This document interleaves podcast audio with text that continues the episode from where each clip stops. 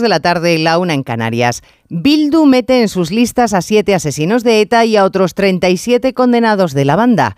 Han querido ser aún más hirientes. Dos de sus candidatos lo van a ser en los municipios en los que ellos mismos asesinaron.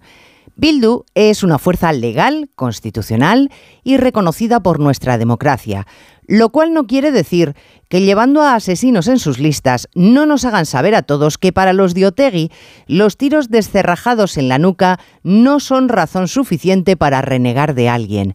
Esto debe constar no solo para denunciar la impunidad con la que se mueven los de Bildu, sino cómo mira para otro lado el gobierno que pacta con ellos o Esquerra, por ejemplo, que les considera un partido importantísimo en España.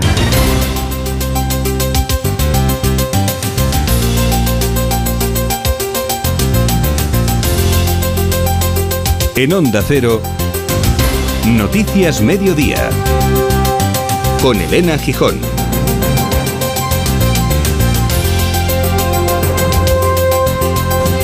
Buenas tardes. Ha